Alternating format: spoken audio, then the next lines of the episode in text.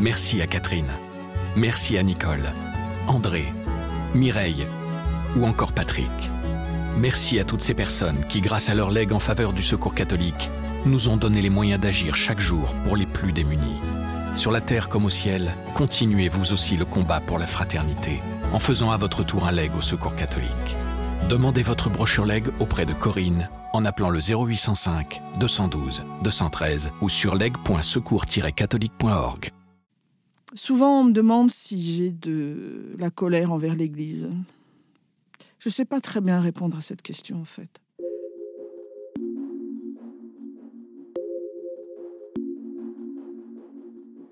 Pour la première fois aujourd'hui, Brigitte décide de briser plus de 40 ans de silence. Elle a été agressée sexuellement à l'âge de 15 ans par un prêtre de son diocèse. Ce dernier a abusé d'elle pendant plusieurs années et a également fait d'autres victimes. Elle préfère ne pas révéler l'identité de son agresseur, mort depuis les faits. Mais cela n'a pas empêché Brigitte de consacrer toute sa vie à l'Église catholique.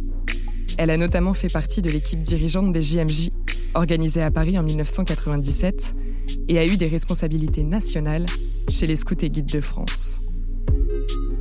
Face à l'ampleur qu'a pris cette année le scandale des abus dans l'Église, elle a choisi de prendre la parole. Clémence Houdaille, journaliste au quotidien La Croix, a recueilli son témoignage. Place des religions, le podcast qui vous parle de l'actualité des religions dans la société. Ainsi soit-elle, c'est la première série de ce podcast. Elle met en scène des femmes croyantes et engagées qui racontent comment elles vivent leur foi dans notre monde contemporain. Alors moi j'ai été agressée euh, à l'âge de 15 ans. Euh, J'étais à l'aumônerie d'un lycée public et l'agresseur était l'aumônier de, ce lycée.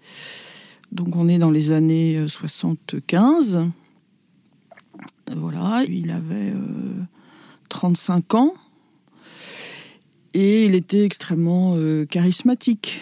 voilà, il avait été ordonné récemment, ça faisait trois ans qu'il était prêtre. C'était une vocation tardive.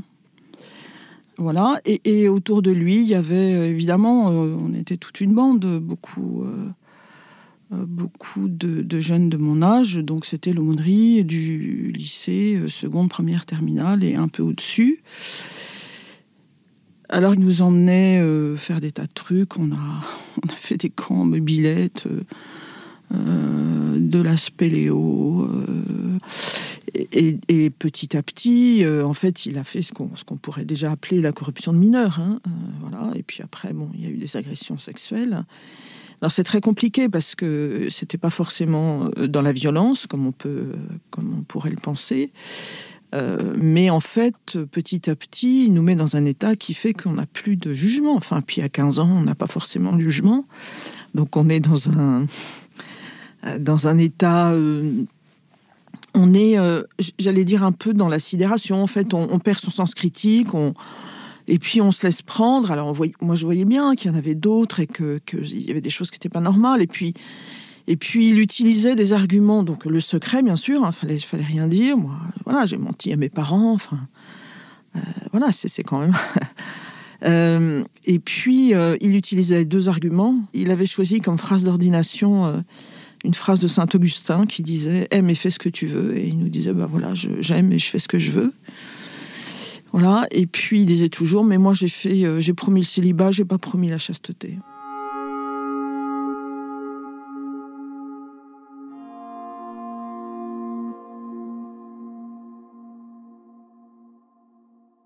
les gens se rendaient compte qu'il y avait des choses qui n'étaient pas posées. Mais je pense que personne n'osait ou, ne voulait ou n'osait euh, dire quoi que ce soit.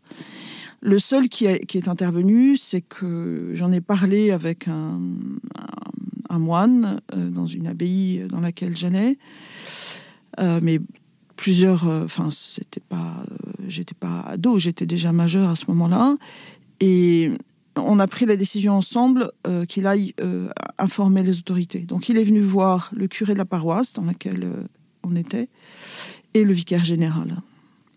Le premier lui a dit Ah, bah oui, j'avais bien vu qu'il y avait des choses qui n'étaient pas posées, mais je ne savais pas trop. Bon. Et le vicaire général a dit Oh, bah oui, mais voulez-vous que je, déplace un prêtre qui réussit avec les jeunes? Voilà. Des années plus tard, quand euh, j'ai rencontré la cellule d'écoute de mon diocèse, j'ai parlé de ça, puisque pour moi c'était un élément important, et on m'a dit qu'il n'y avait rien dans son, dossier. Voilà, ça veut dire que on n'a pas, on pas reporté cette conversation, euh, rien. Bon, il se trouve que cet agresseur est mort euh, assez rapidement après et que voilà, du coup, euh, ben, ces choses-là se sont enfouies. On avait l'esprit entre guillemets un peu tranquille parce que ben, on avait on avait prévenu. Moi, je pensais que ça avait fait l'effet, quoi. Puis comme il était mort, on n'a pas continué. Voilà. Et puis chacun est reparti avec euh, avec sa vie et, et essayer de se reconstruire derrière, quoi. Ma vie personnelle et, professionnelle, euh, elle a été euh, marquée par, par, par le service de l'Évangile. C'est compliqué en fait ces questions d'agression de, parce que même dans, le, dans, dans, la pire des choses, dans le mal le plus absolu, il peut y avoir des biens. Voilà. Un des biens, c'est que en fait, avec l'aumônerie, on est allé dans une abbaye et que j'ai découvert la vie monastique. Et ça m'a euh, enfin, ça m'a vraiment transformée, à tel point que je suis rentrée au monastère chez les bénédictines. Euh, voilà, que ça a été une, expérience extra, enfin, très, très fondatrice pour moi. Euh, voilà, même si je ne suis restée qu'une année, parce que, voilà, c'était pas ma vocation. J'ai fait ma carrière professionnelle euh, tant dans des mouvements d'église que même à l'église, puisque j'ai travaillé euh, dans des instances ecclésiales nationales. J'ai exercé euh, dans, plusieurs lieux, d'abord dans l'enseignement, l'enseignement public, puis après dans l'enseignement catholique. Et après, j'ai exercé comme permanente chez les Scouts de France, puis ensuite chez les Scouts et Guides de France après. Euh, voilà, et, c'est étonnant parce que dans ces deux, ces deux mandats successifs, euh, en mémoire deux ou trois affaires que j'ai traitées avec des responsables scouts et guides, de, chefs qui euh, avaient des relations avec des, jeunes mineurs de 15 ans, et, voire plus jeunes d'ailleurs, mais et où on, était intervenu justement parce que, parce que la relation éducative, enfin, on ne savait pas s'il y avait des agressions en, tant que telles, mais en tout cas, la relation euh, éducative n'était pas n'était pas ajustée. Bon, après, j'ai exercé aussi. Euh, euh, j'ai été dans l'équipe de direction des GMJ. J'ai travaillé aussi à la conférence des évêques. Voilà, et puis j'ai exercé dans, un mouvement d'action catholique à la fin de ma carrière.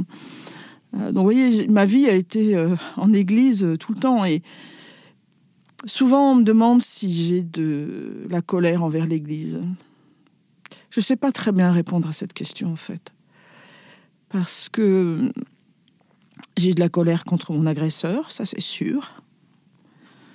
Euh, d'autant plus que je, enfin, il est mort, donc il n'y a aucune possibilité de pouvoir en discuter. C'est parfois très violent. Hein, j'ai envie de, voilà, d'avoir des gestes violents à son égard. Je ne crois pas que j'en veuille à l'Église quand on la prend selon euh, l'acception du peuple de Dieu. Enfin, parce que l'Église, c'est nous. L'Église, c'est celle qui me, qui me donne le Christ. Donc, euh, voilà. Après, j'en veux... Enfin, j'en veux. Ouais, j'ai quand même du ressentiment sur... Euh, le, enfin, quand on découvre, quand je découvre ces derniers mois là, l'ampleur de, cette catastrophe quoi. C'est, c'est, je, je, sais pas quoi vous dire parce que c'est tellement, euh, c'est tellement indicible. Euh, comment a-t-on pu euh, faire, enfin, laisser faire des choses comme ça? D'abord les faire, ça c'est une première chose. Et deuxième chose, c'est, de laisser faire. Et plus j'avance et plus je, je, vois que on savait. Voilà, ça c'est incompréhensible. Et ce qui me met très en colère, c'est les réactions aujourd'hui des gens qui sont dans le déni, euh, qui, sont, qui, ne reconnaissent pas que ça s'est passé, euh, qui ne réagissent pas. Moi, j'ai entendu des paroles absolument terribles euh, de femmes qui, portaient plainte contre des prêtres pour viol aujourd'hui, hein, et pour lesquels les supérieurs disaient oui, mais c'est parce qu'elle l'a séduit. Et aujourd'hui, c'est compliqué, hein, parce que d'abord, parler, c'est pas toujours simple. Euh, voilà, ma famille n'est pas au courant, donc c'est une vraie question. Euh, je pense que des gens vont découvrir en entendant ce que je suis en train de dire.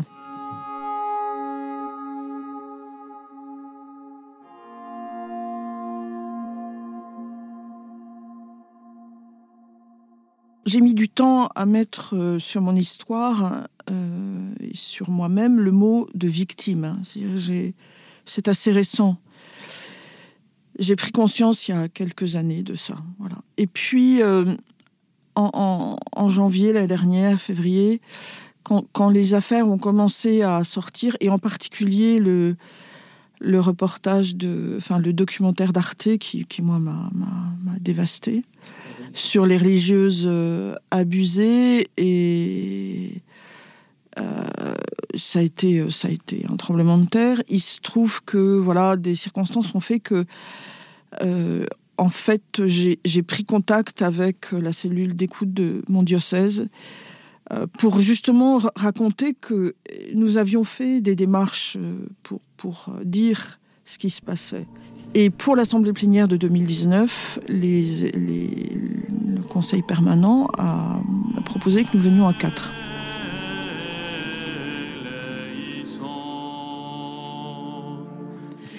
J'ai été euh, dans les quatre. C'était compliqué parce que, imaginez-vous, euh, moi j'ai travaillé pendant très longtemps en église. Je connais beaucoup d'évêques. Euh, certains m'appellent par leur prénom, mon prénom. Enfin voilà, on, se connaît bien.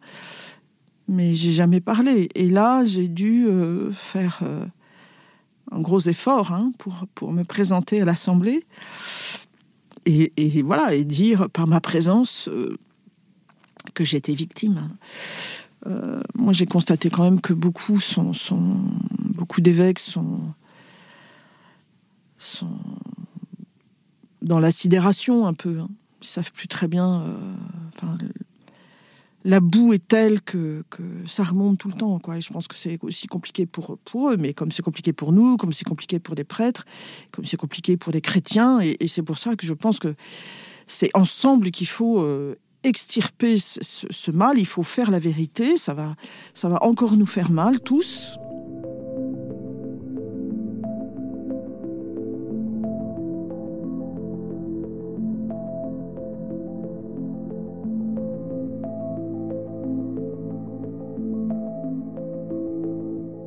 Moi, j'attends deux choses de l'Église. Euh, la première, qu'il y ait un geste euh, bien évidemment, dans les évêques qui sont là, euh, c'est pas eux qui ont couvert, c'est pas eux qui ont commis les crimes, etc. Mais ils sont, ils sont, ils portent l'institution. Voilà, il faut que l'institution reconnaisse ça et, soit capable de dire nous avons, enfin, l'Église a failli. Voilà. Et j'attends beaucoup moi d'un geste euh, collectif. Voilà. Et la deuxième, et c'est pour ça que je me bats, enfin que je me bats, que j'agis plutôt, euh, c'est que l'Église redevienne une maison sûre. C'est-à-dire que des enfants, des ados puissent être en Église en toute sécurité parce que les éducateurs qui vont rencontrer prêtres laïcs, agents pastoraux, catéchistes, euh, seront des gens entre guillemets sûrs, c'est-à-dire que les procédures seront faites et, la prévention aura été mise en place, mais aussi que l'Église soit un lieu où des enfants qui sont agressés en dehors de l'Église puissent dire qu'ils sont agressés.